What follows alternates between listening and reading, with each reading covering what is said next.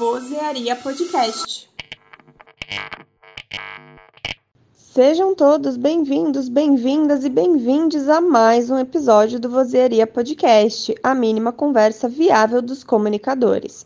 Eu sou a professora Karina Seles, da Expande Educação, e hoje a gente vai falar sobre com o que trabalhar quando você for abrir sua agência de comunicação gente fala agência de comunicação, né, tem muita confusão. Tem gente que acha, ai, Karina, agência de comunicação, o que, que é? É uma agência de publicidade. E aí tem gente, quando você fala agência de comunicação, fala, ah, vocês fazem também suporte de infoprodutos. Não sei se alguém aqui trabalha com infoprodutos, né?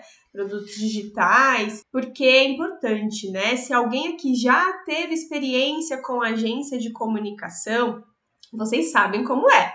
Vocês já sabem como é que funciona essa questão de como trabalhar em agência, mas vocês não sabem, talvez, como é que funciona a estratégia por trás do trabalho que vocês estavam fazendo como comunicadores, tá? Vamos entender primeiro, né? Eu acho que é importante eu passar para vocês como que funciona o andamento de uma empresa de comunicação. E não tô falando só empresa de comunicação é, de jornal, por exemplo, de impresso, de site, de portal de notícias, que nem a gente fala, né? Só nós jornalistas chamamos de portal, né? Agora a nomenclatura correta é site de notícias, mas voltado para agência de comunicação. Qual o ambiente que a gente está quando a gente fala de agência de comunicação. Então, voltado, vou trazer para o jornalismo, porque fica mais fácil. Então, a gente está naquele nicho da comunicação social, que a gente trabalha exclusivamente com o jornalismo. Então, um negócio de jornalismo. Quando a gente fala de agência de comunicação, a gente já saiu desse âmbito. A gente está no âmbito de comunicação organizacional.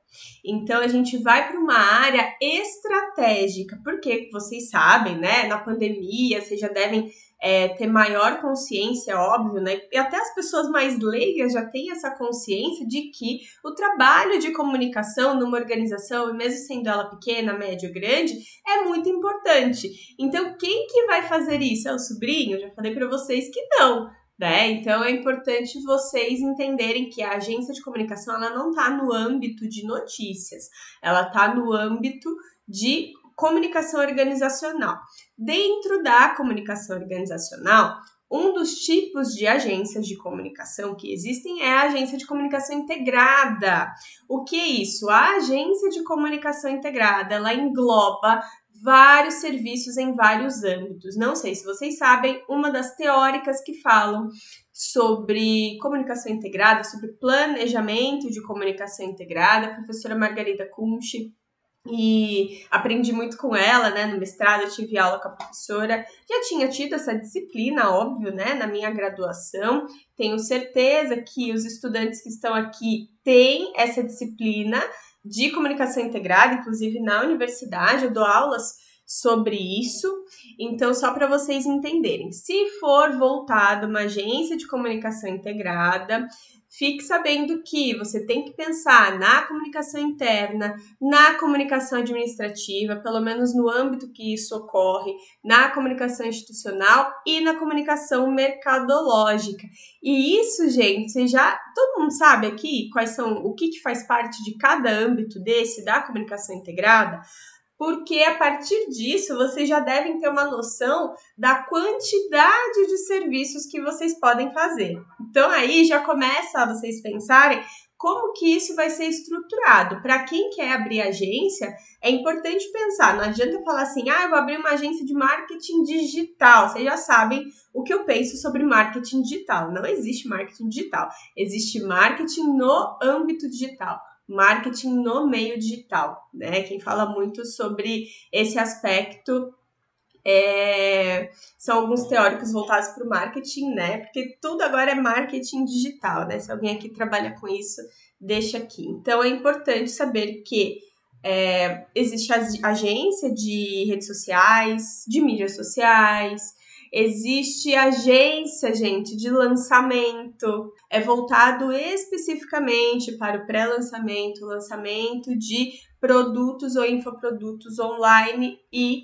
a, a pós-venda, né, que é o atendimento ao aluno. E, gente, é importante a gente focar, né, exatamente qual tipo de agência que você quer abrir. Porque também tem agências, né? Vamos supor, ai, Karina, vou fazer comunicação integrada. Perceba que é bastante coisa, mas é interessante porque você pode agregar tudo que você aprendeu na sua graduação da faculdade. É importante, é óbvio, né? É importante você ter um pouco de conhecimento um pouco mais avançado, um pouco voltado assim à pós-graduação, a um curso específico, a um curso especializado, para que você realmente consiga atender esse cliente de forma mais uh, personalizada e também de forma mais aprofundada, porque a graduação é aquele início, né? Aquele assim, olha, você estudou os seus quatro anos, você sabe um pouco de cada coisa, mas se você for se aprofundar, é necessário você fazer um outro curso. E vocês sabem que eu super apoio essa questão de estudos voltados para comunicação, a educação é muito importante para que quanto mais conhecimento a gente tem, melhor a gente consegue fazer o nosso trabalho. E aí, definindo, né, eu vou trazer muito essa nossa conversa com o que trabalhar para abrir a sua agência de comunicação voltado para uma agência de comunicação integrada. Então, uma comunicação integrada, gente, ela engloba muita coisa. Só na parte de comunicação mercadológica, vamos trabalhar a questão do marketing. Se a gente for aprofundar um pedacinho da comunicação mercadológica, que a gente pode falar do marketing no âmbito digital, que é o que todo mundo, a maioria das pessoas começa a fazer, começa a fazer frila sobre isso, a gente tem lá dentro, né? O que, que a gente pode fazer? Planejamento de redes sociais, a gente pode fazer pesquisas, análise, por exemplo, análise SWOT, análise de mercado. Ó, eu peguei um pedacinho, né, disso tudo que a gente pode fazer, que normalmente todo mundo fala, ah, eu tenho uma agência de marketing digital, tá bom, mas o que você faz? Porque você pode fazer a questão de artes, né? Você pode fazer o design gráfico, você pode montar conteúdo, você pode fazer a parte de métrica, você pode fazer a parte de estratégia, de produção, de agendamento, de atendimento, de saque, é muita coisa que dá para fazer dentro desse âmbito todo que é a comunicação integrada. Então, trabalhando isso, perceba que eu só falei da parte técnica, da parte que você vai oferecer de serviço para o seu cliente. Mas quando a gente volta e a gente entende o que, que faz parte né, de uma agência de comunicação. Uma agência, gente, você tá lá com os seus serviços, basicamente, você pode trabalhar clientes, então, ó, bem no âmbito de comunicação organizacional, né? Não tem nada a ver com essa produção jornalística. A gente sai muito dessa parte, né, da especificação é, da especificação que a gente se formou, né, da comunicação, mas a gente vai para um âmbito estratégico, que é, a gente tem um pouquinho na faculdade, mas é importante a gente pensar super, né? Olhar uma empresa, tanto a nossa quanto as dos nossos clientes, olhar uma empresa de forma é, como se a gente estivesse de fora olhando todo. Então não dá para olhar é, os pedacinhos, o que está funcionando, o que não está funcionando, se a gente não olhar o todo, tá? Então, dentro de uma empresa, tá bom, Karina, eu tenho a ideia de abrir a minha agência de comunicação. Vou contar um pouquinho a minha história antes de falar quais são as etapas e quais são os âmbitos e as áreas que você vai precisar dar conta para você ter a sua agência de comunicação. Gente, eu comecei, eu me formei, então eu já estava como contratada, já contei essa história, mas eu já estava como contratada é, num sindicato. Era um sindicato patronal da Baixada Santista, atendia tal coisa. Eu fui aprendendo bastante, mas assim, eu fui agregando tudo, gente, tudo o que eu é, sabia que eu tinha aprendido na graduação, até pesquisa de mercado. Eu não sei se vocês tiveram isso na graduação. Eu tive pesquisa de mercado, eu fiz pesquisa de mercado, eu gostei, eu gostava de estatística, gente. A professora era meio doida, assim, tipo, jornalista normalmente gosta de, ah, eu quero escrever. Eu amava escrever, eu amava a parte de fotografia, eu trabalhei muito tempo com fotojornalismo e eu amava diagramação, design gráfico e pesquisa de mercado, gente. Mexia com números, mexia com alinhamento. Era, né, tu falava, nossa, que profissional diferente. Mas é uma coisa que, inclusive, hoje em dia pede muito, né? E, enfim, aí eu tava trabalhando nessa empresa, acho que deu quatro meses, e eu decidi abrir uma agência mas eu abri com serviços, antes de entender que era uma agência, eu abri com serviços agregados. É, na verdade, serviços eles eram caixinhas de serviços. Eu não entendia que isso era uma agência e talvez você não entenda que isso também era uma agência. Então, o que, que eu fiz? É, por conta de uma oportunidade, tinha uma menina lá que vendia biquíni, gente, dentro do sindicato. Ela falou para mim sobre o microempreendedor individual, que é o MEI, uh, que eu sempre falo aqui para vocês. E eu fui pesquisar e eu percebi que dentro das atividades que eram permitidas pelo MEI, algumas que eu fazia eram permitidas. Então podia ter 15 quinais e tipo 8, 9 estavam lá dentro do que era permitido pelo MEI e não pagava e você poderia virar pessoa jurídica e você poderia ter um CNPJ. Eu achei aquilo máximo, né? E poderia abrir sem sócio. Mas no começo eu queria a ajuda de alguém, né? Eu abri o meu CNPJ, é, já contei essa história, se vocês quiserem eu conto novamente, deixa aqui no chat. Pessoal do Instagram também. Mas, gente, eu abri o meu CNPJ já meio que engatilhada no primeiro cliente. Por quê? Eu comecei a falar que eu tinha uma empresa de comunicação, não, eu, não sabia que era uma agência. Então, eu tinha uma empresa que eu fazia comunicação e marketing, e eu tinha os serviços de redes sociais. Então, eu falava isso para atrair as pessoas. Gente, isso era 2012, tá? Não era bem estruturado a questão de redes sociais, a gente focava exclusivamente no Facebook. A questão do Instagram, nem lembro se tinha Instagram, gente, era uma coisa assim muito inicial. Foi antes do Snapchat, teve o Periscope também que eu acabei trabalhando na agência. Enfim, e aí nisso uma pessoa falou para outra, foi falando para as pessoas, então boca a boca é importante, só para vocês entenderem, né, para quem quiser começar essa parte, né, de agência, boca a boca é importante. E teve um professor de inglês que falou para um outro professor de inglês, só que ele era é, ele não era brasileiro, ele era, enfim, ele era estrangeiro, mas, tipo, eu não conhecia a pessoa. E eu divulguei isso no meu Facebook, quem tiver interesse, entre em contato, foi uma coisa, assim, bem inicial.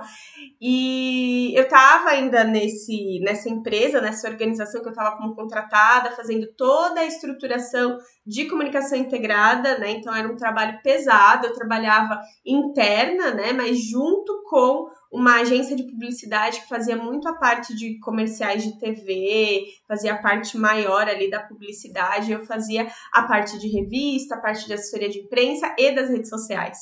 Então, assim, eu tinha um conhecimento intermediário de redes sociais, ainda assim, gente, eu fui com a cara e com a coragem. E aí eu abri, e aí eu recebi, foi muito engraçado, gente, porque meu primeiro cliente foi esse professor de inglês que ele não sabia falar português. Então, assim, ele falava muito pouco. E eu tava no ônibus, tipo, quem é da Baixada Santista conhece, eu tava voltando de Santos para Praia Grande, então, assim, era muito complicado, era um trajeto de ônibus de duas horas, duas horas e meia, dependendo do, do trânsito. E eu tava lá com meu celularzinho e, tipo, tocou. Na época atendia celular, gente vocês forem me quiserem entrar em contato comigo, entre em contato pelo WhatsApp, entre em contato pelo Telegram, por e-mail, porque é muito difícil hoje em dia eu atender ligação, né? Só se estiver lá na minha agenda eu atendo. Não sei se vocês são assim também. E aí, na época, eu atendia, óbvio, né, gente? Então, assim, ah, eu atendi ali, alô, e... Eu falei, gente, tava um barulho na rua, eu tava no ônibus, e eu tinha, tipo, não sabia quem era, mas eu já tinha divulgado a agência, né, que no caso eu não sabia que era uma agência, era uma empresa de comunicação que era só eu. e aí eu atendi muito bem, eu não lembro se eu falei o nome da empresa, era a Com Comunicação e Marketing na época, que depois virou a Com Comunicação Integrada. E aí eu atendi, oi, tudo bom? Ah, isso aqui. E ele fala, não dá para entender muito bem, gente. Mas o seguinte, ele falou assim: olha, alguém me indicou o seu trabalho. Foi o que eu entendi na época. Alguém me indicou o seu trabalho, eu gostaria de fazer um serviço contigo voltado para redes sociais, principalmente para o Facebook, que é um trabalho, é uma empresa que eu tô começando. Falei, tá, vamos marcar e tal. Marquei, acho que foi numa padaria, gente, a reunião. Eu não tinha, né? Eu já falei para vocês que eu não tinha escritório. É, na, no começo era na minha cama, como é que eu ia fazer reunião com o cliente? Então eu fui no ambiente externo e, e aí eu fiz a reunião, acho que numa padaria e tal. E tipo, gente, no telefone era muito difícil, pessoalmente falar com esse cliente era muito mais difícil. Eu tinha, né, me formado nessa escola que ele estava dando aula de inglês, mas o sotaque dele, eu não lembro se ele era. Ele não era dos Estados Unidos, ele era da Europa, mas assim, eu não lembro qual que era o país. Mas o sotaque dele era extremamente carregado. E ele falava assim: é, a primeira palavra em português e o resto é tudo em inglês. Então, ó, tive que ir. Primeiro, primeiro cliente já foi international. e aí, enfim, ele foi me explicando.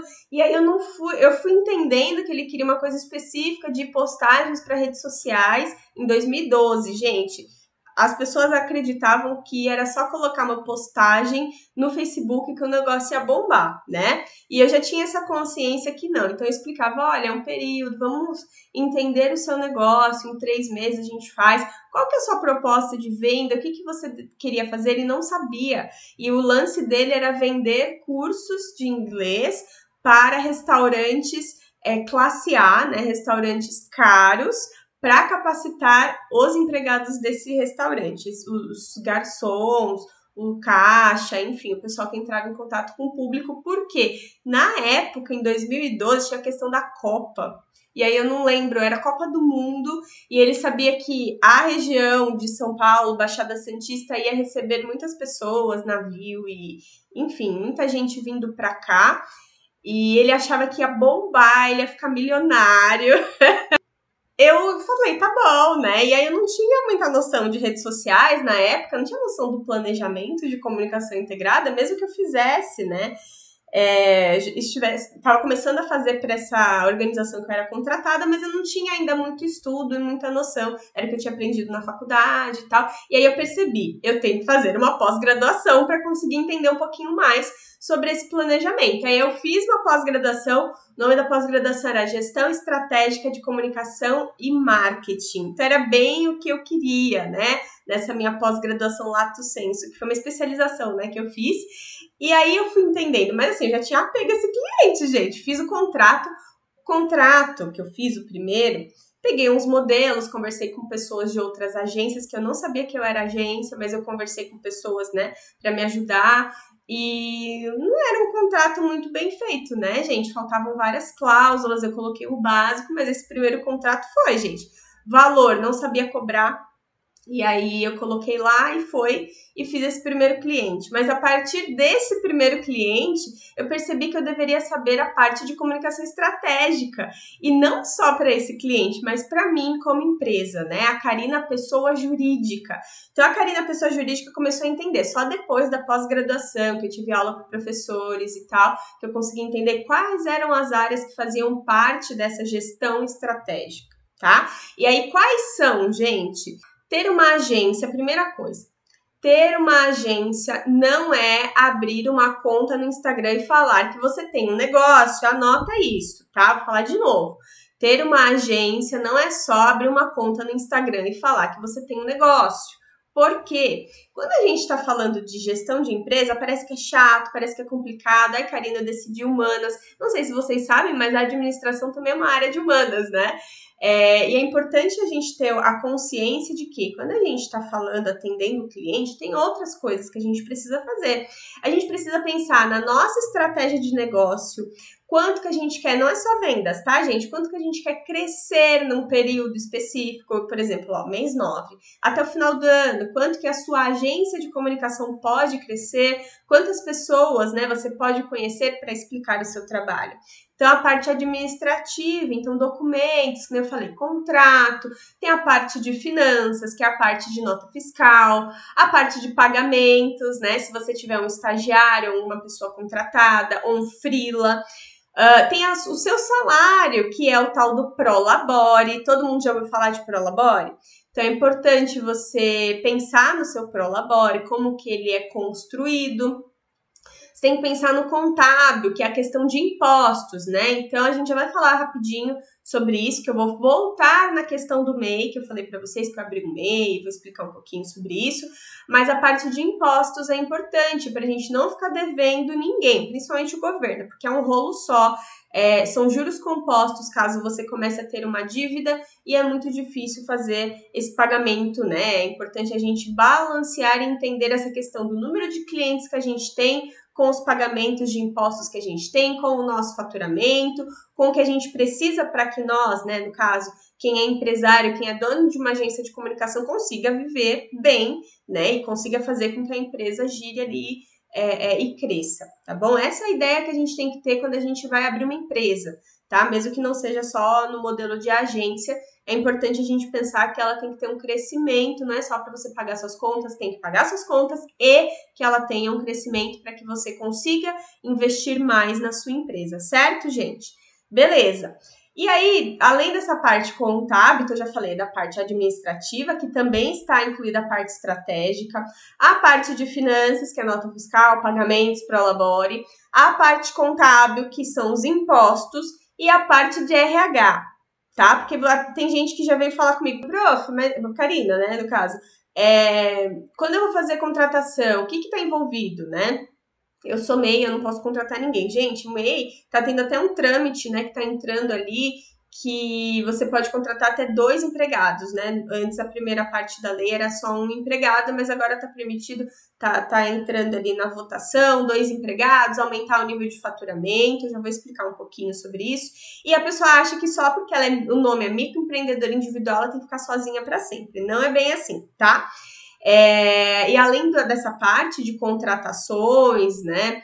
Também tem que pensar em parcerias, porque nós estamos ali no meio que a gente tem a questão dos stakeholders. Então a gente tem, a gente fala não só com o cliente, a gente tem que a gente conversa de certa forma com os nossos concorrentes, a gente conversa com a sociedade, com a a, a, o, ambiente que a gente está, né? O ambiente em volta que a gente está. A gente conversa com o governo, porque nós fazemos pagamentos né, para o governo, a gente tem que ter autorização do governo para funcionar, a prefeitura, né? Toda essa parte. Uh, desse primeiro poder, né?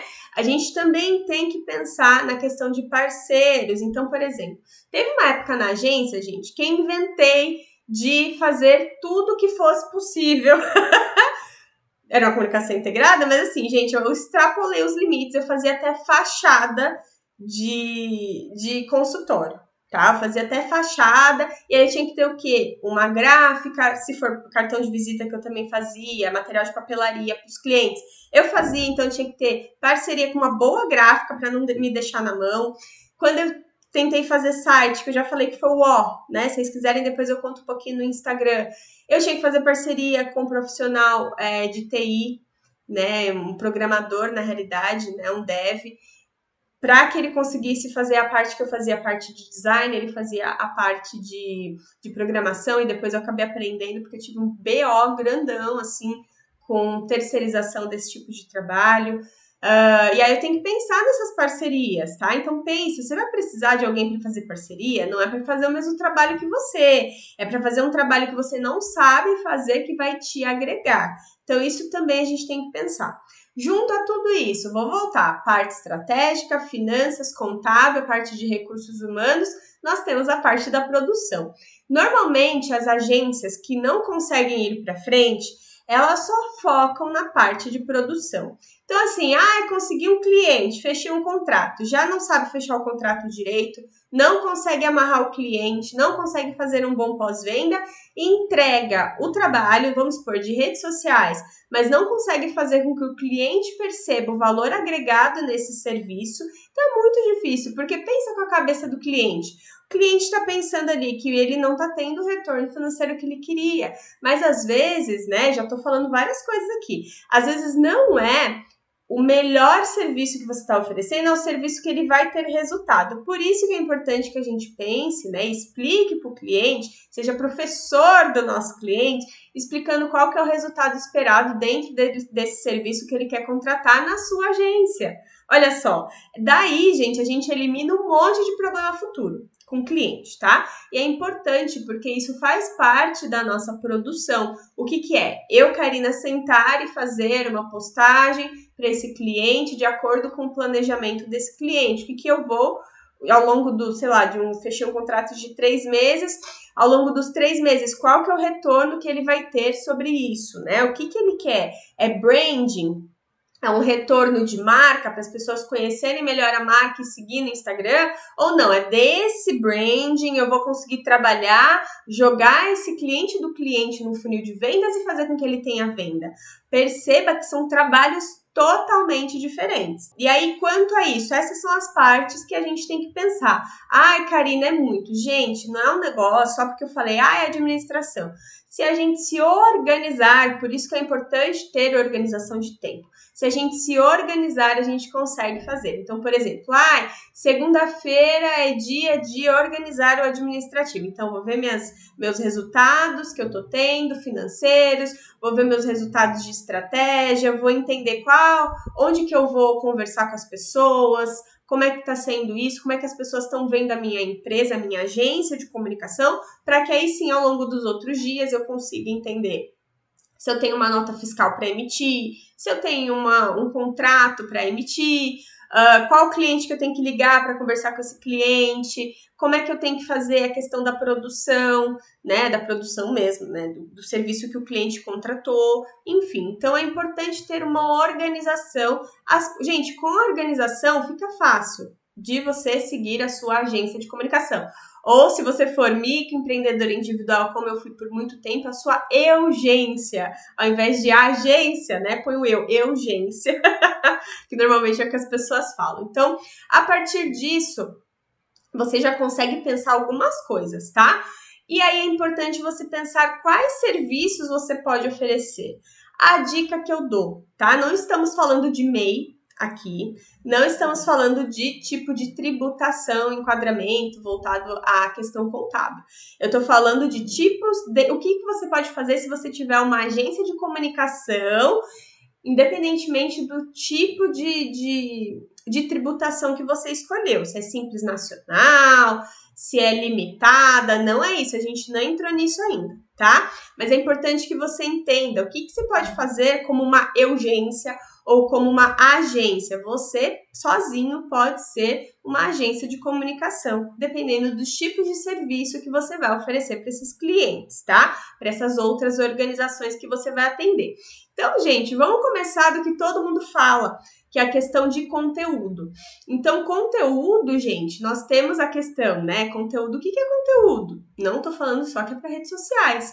Conteúdo, principalmente conteúdo digital, é tudo que você vai escrever. Você pode pegar um cliente que ele precise de um suporte de conteúdo para o site dele, para o blog dele. Isso é um serviço de conteúdo, tá?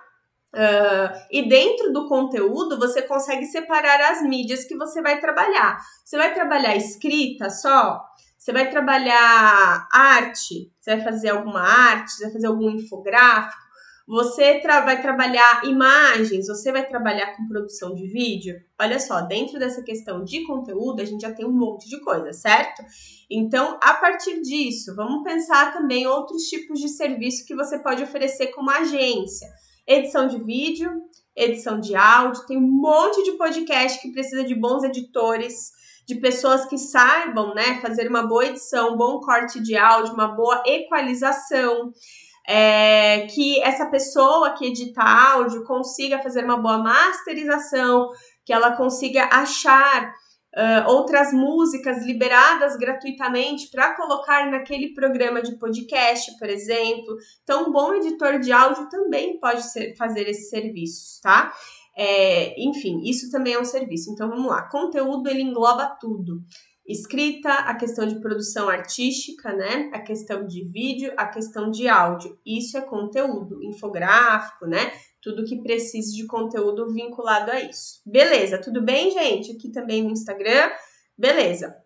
Depois, né? Edição de vídeo, vocês sabem que também é um caso à parte, né? Você conseguir cortar bonitinho, fazer o corte seco que a gente fala, e depois editar e fazer a, as, as. Como é que fala, gente? Fazer as. Ai, gente, esqueci o nome! fazer a, as junções, né, das cenas. esqueci o nome, gente, socorro. É, fazer as junções das cenas e as transições, lembrei, as transições de cena. É, GC, colocar GC, fazer tratamento de cor, colorimetria, é importante. Numa edição de vídeo, qual enquadramento. Vocês estão vendo meu enquadramento aqui? É a minha câmera do notebook. Então ele tá pegando dessa plantinha aqui até essa aqui. Mas se eu quiser fechar mais, como é que eu faço na edição? É importante também que o editor de vídeo tenha algumas coisas voltadas à fotografia que serve para o audiovisual. Então, assim, é todo um serviço, a cada serviço, vocês perceberam, cada serviço tem uma gama de tarefas que o profissional vai precisar fazer para entregar um bom trabalho para esse cliente que ele está atendendo, certo? Então, beleza. Outra coisa, para voltado para a parte de vídeo, você pode trabalhar com gravação de lives. Então existe, existem produtoras que já foram, né, produtoras de redes sociais e foram crescendo e as agências, né, podemos dizer, ou produtora se for voltada a audiovisual, ou agência se tiver agregado outros serviços, por exemplo, assessoria de imprensa, planejamento de comunicação, que engloba outros serviços dentro, principalmente do que eu falo, que é a comunicação integrada. Então, assim, existem agora agências que trabalham como produtoras exclusivas de gravação de lives, exclusivas de orientação para o cliente para gravação de reels. Então, é, pesquisa de tendências para Reels, fazer roteiro para esse cliente fazer Reels, fazer a edição desse vídeo, fazer a legenda e programar a postagem. Olha só, tô falando só de Reels. E aí dá pra. Ó, olha quantos serviços eu já falei. Só de conteúdo tem um monte de coisa: edição de vídeo, edição de áudio, gravação de lives, gravação de Reels. A gente já está nisso, já tem cinco serviços que você pode prestar como agência ou como urgência de comunicação. Outro serviço, fotografia. Outras coisas, dentro dessa questão de redes sociais, de conteúdo, a gente trabalha não só, não é só fazer a postagem, planejar o conteúdo do mês e jogar lá. É importante ver o resultado que está dando e qual é o melhor resultado, como fazer para mudar a rota daquele conteúdo ou daquele, enfim, daquele conteúdo mesmo que você está oferecendo na sua rede social, por exemplo. Isso também é trabalho de agência. Então, a agência de comunicação pode trabalhar com a parte de métricas que a gente fala. Então, são estudos de. Vocês sabem, né, que Instagram, todas as redes sociais, o YouTube. O YouTube não é rede social, né? Ele é um buscador. Mas oferece todas essas questões de quem é a pessoa, de onde que ela tá vendo, qual a idade dela, qual que é o horário que ela entra, não individualmente, né? Mas de uma forma global e dá para você entender. No Instagram existem várias métricas, né? Eu até coloquei aqui para mostrar para vocês. Existem várias métricas positivas e negativas que o Instagram entende que a gente está indo bem com o nosso conteúdo. Então, assim, é, se uma pessoa assistiu seus stories inteiros, se no seu feed ela salvar, se ela compartilhar, existem pontuações.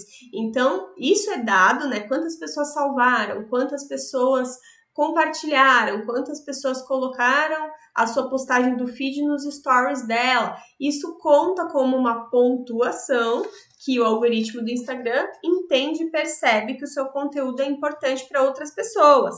Então, esse trabalho de estudo de métricas também pode ser feito por você. Então, acho que foi cinco, né? Então, seis tipos de serviço que a gente pode fazer, né? Já falei aí. Uh, Anúncios, então, é um tipo de serviço que as agências de comunicação podem fazer. Então, estudar tráfego é muito importante. Assim como conteúdo, eu falei só conteúdo né, de escrita, de texto voltado para redes sociais, a gente também pode fazer conteúdos específicos para e-mail marketing pode fazer conteúdos específicos para canais no Telegram e conteúdos específicos para o WhatsApp. Esse tipo de serviço está muito vinculado a uma linguagem mais publicitária, que é o que a gente chama de copywriting, tá? Você pode utilizar todas as suas estratégias se você for jornalista, mas é importante estudar um pouquinho sobre copywriting, né? Que o pessoal chama de copy voltada a esse tipo de conteúdo para vendas, tá bom? E aí na parte de anúncios é o que a gente chama de tráfego. Diante de tudo aquilo que, por exemplo, o Facebook ou o Google Ads me oferece, qual que é a melhor estratégia para que o cliente pague menos e eu consiga trazer mais pessoas para aquele anúncio? Pode ser anúncio de redes sociais, que está dentro das diretrizes do Facebook, que ele distribui para o Instagram, por exemplo, ou do próprio Google Ads, tá, gente? Tudo bem até aqui? Então são sete, né, que eu já falei. Beleza. Outras coisas muito tradicionais que eu já falei para vocês, que é o meu forte, é a questão de planejamento de design gráfico, né? Fazer a estruturação do design gráfico e a diagramação. Então é para quem sabe, gente, não adianta. Quando eu atendia a revista dessa organização, a diagramação era feita pela agência de publicidade. Só que o publicitário, ele fazia a diagramação da revista, gente, olha a minha cara, né? Ele fazia a diagramação da revista no Corel Draw. Gente, não é o melhor uh, não é o melhor aplicativo, não é a melhor ferramenta para você fazer uma diagramação. Diagramação não é arte publicitária, não é anúncio. A diagramação tem outros aspectos, né? Tem colunagem, tem pensar, tem alinhamento, tem toda a estruturação de número de página, tem editoria, era uma outra pegada, né? Então é importante entender que quem gosta de diagramação, quem aprendeu comigo também na universidade, quer trabalhar com isso, Gente, as pessoas não sabem diagramação, é importante você se mostrar no mercado que você é bom nisso, para fazer um e-book. Então, existem muitas pessoas e muitas empresas que trabalham com essa questão de e-books, de apostilas voltadas para educação online. E um bom diagramador, gente, faz com que aquele trabalho fique incrível tá? Então, oitavo serviço, é isso, gente? Oitavo serviço, beleza. Pesquisa de marketing e pesquisa de mercado. Bom, não estou falando de MEI aqui, então a pesquisa de marketing ou pesquisa de mercado, que são coisas diferentes, tá? A pesquisa de marketing é para ver tendências, e a pesquisa de mercado ela vê tendências globais voltadas, por exemplo, a vendas. A vendas na Páscoa aumentam 15%. Como é que foi feito isso? Uma pesquisa de mercado, tá? É a intenção de compra do consumidor. A pesquisa de marketing ela já engloba um aspecto pode ser muito específico de um lançamento de produto, de um serviço do seu cliente, você quer também fazer uma pesquisa com algumas pessoas, ou enfim, depende do número e da pesquisa, para você conseguir estruturar isso e ter um resultado para o cliente entender o que, que é esperado dentro daquela ação de comunicação, ação de marketing que esse cliente possa, né, você pode estar desenvolvendo para esse cliente. Tudo bem? Tem muita coisa para a gente falar só de pesquisa. Eu posso dar uma aula específica sobre pesquisa para vocês, tá? Porque eu sei que as pessoas meio que patinam que a pesquisa é uma parte muito importante da estratégia. Se você quiser, deixa aqui no chat ou deixa aqui no Instagram.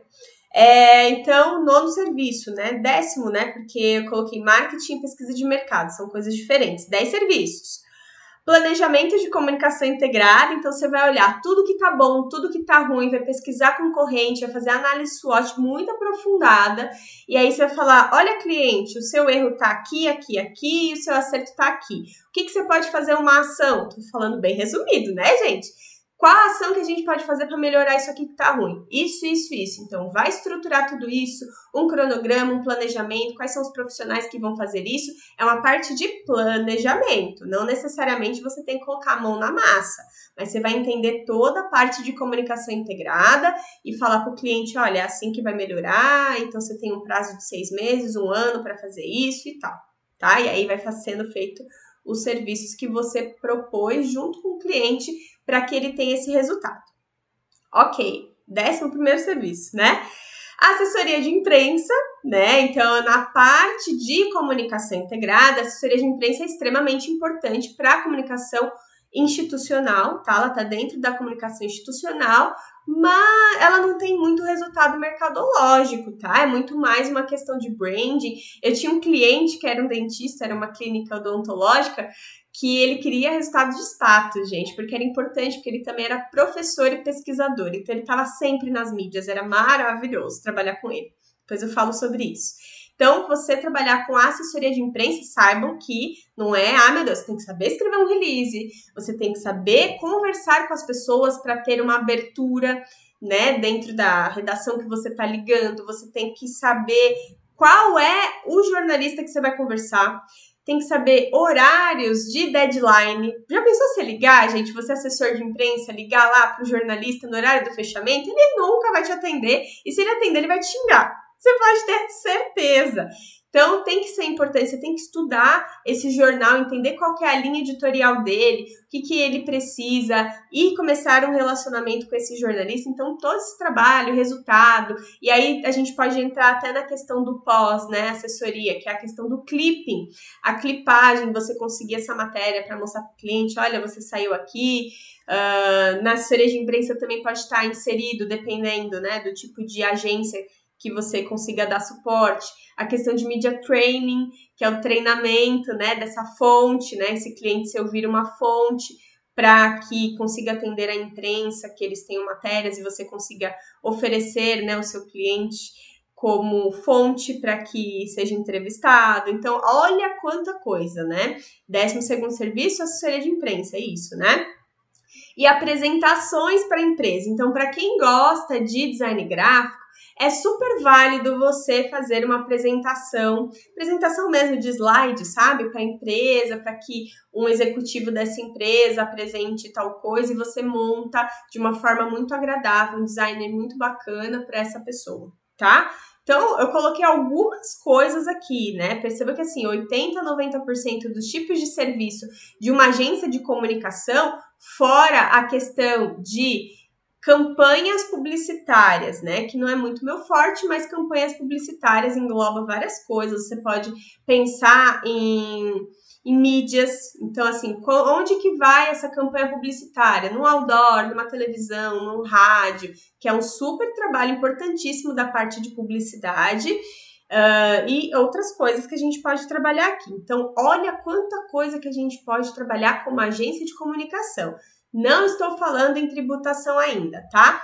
Para a gente finalizar a aula, vamos relembrar. Ter uma agência não é só abrir uma conta no Instagram. Coloca um resumo no, nos stories, né, do que você aprendeu, me marca. Coloca essa frase para você não esquecer. Ter uma agência não é só abrir uma conta no Instagram, tá? Tem outras coisas, vocês perceberem, né?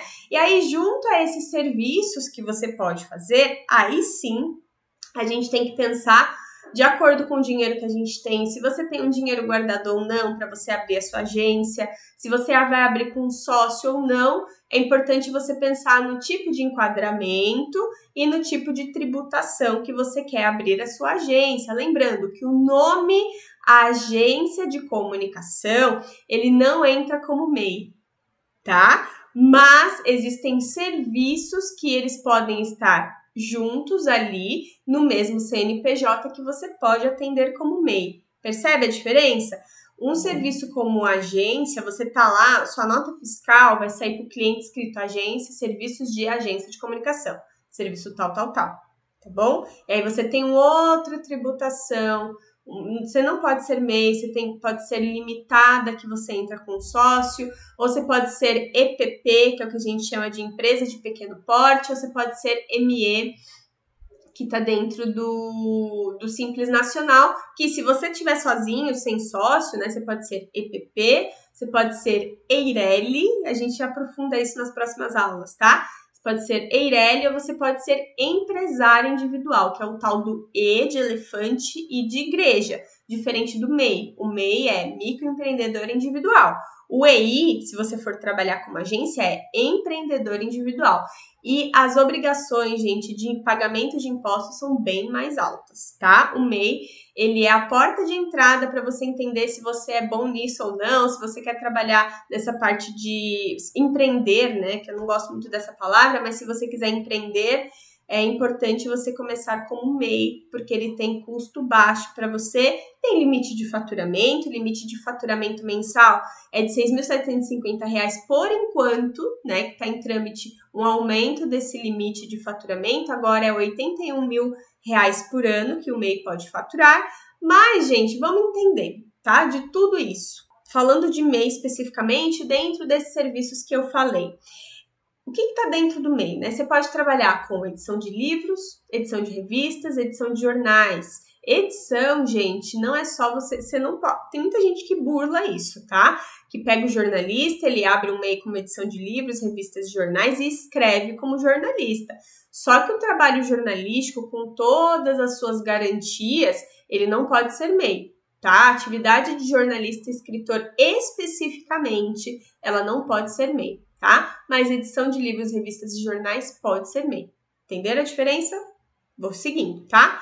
Edição de cadastros e listas, o que, que é isso? Para quem trabalha com marketing no meio digital, eh, vocês sabem que a gente trabalha dentro de um funil de vendas para o cliente e a gente precisa fazer com que essa pessoa entre no funil de vendas. Para isso, normalmente a gente libera para que ela coloque o seu telefone, entre no grupo no WhatsApp, ou assine uma newsletter, ou receba alguma coisa por e-mail. Você tem que ter o, o o, como se fosse o endereço dela, né? Para que você consiga conversar com essa pessoa. Isso entra no KINAI de MEI de edição de cadastros e listas, tá? Voltado para assessoria de imprensa, se você tiver um serviço, né? Assessor de imprensa não pode ser MEI, tá?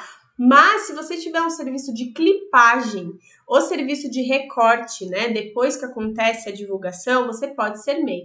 Então, o serviço de recortes de jornal tá dentro do MEI, Outros serviços que estão como MEI, que é o microempreendedor individual, filmador, fotógrafo, editor de vídeo e editor de áudio. Então dá para trabalhar como MEI, tá?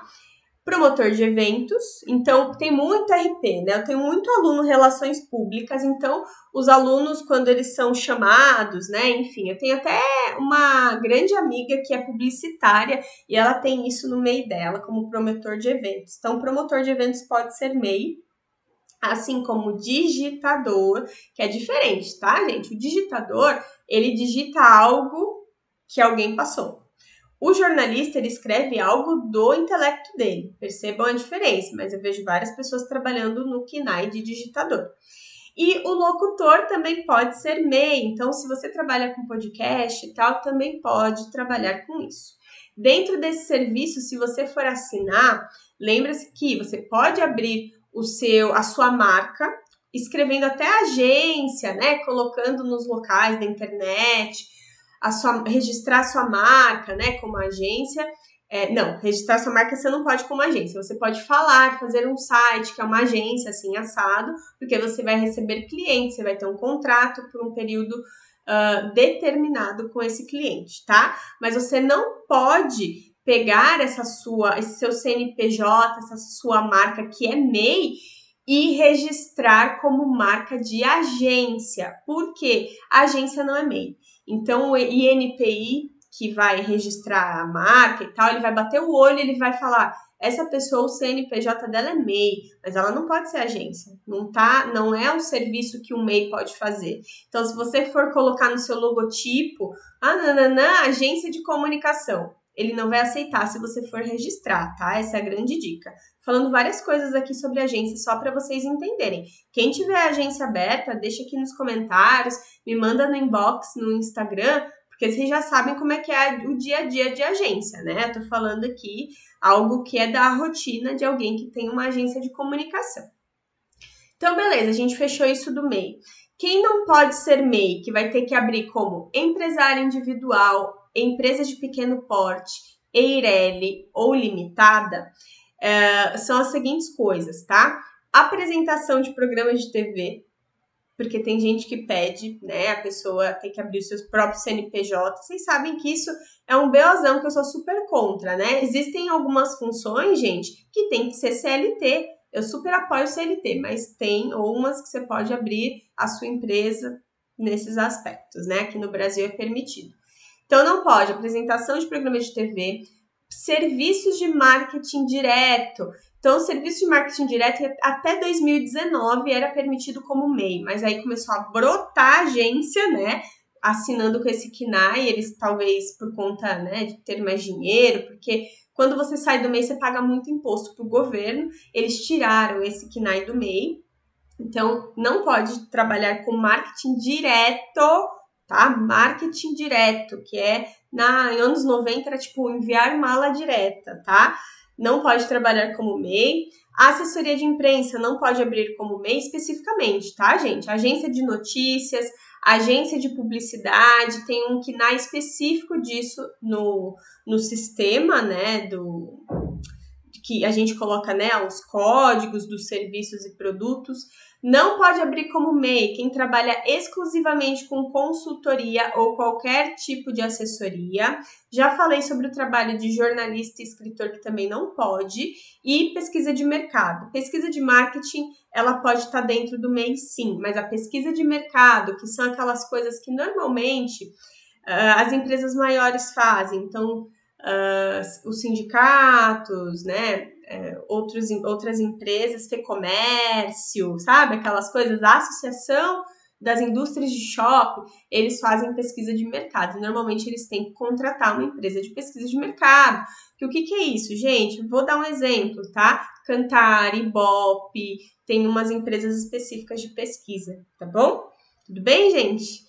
Então, assim, dá pra gente conciliar, mesmo sendo MEI. Você pode falar para pessoas que você é uma urgência, né? Que você é uma agência, mas é, certinho no seu CNPJ e tal, você não é uma agência, você é uma empresa de comunicação que você faz vários serviços. Entenderam?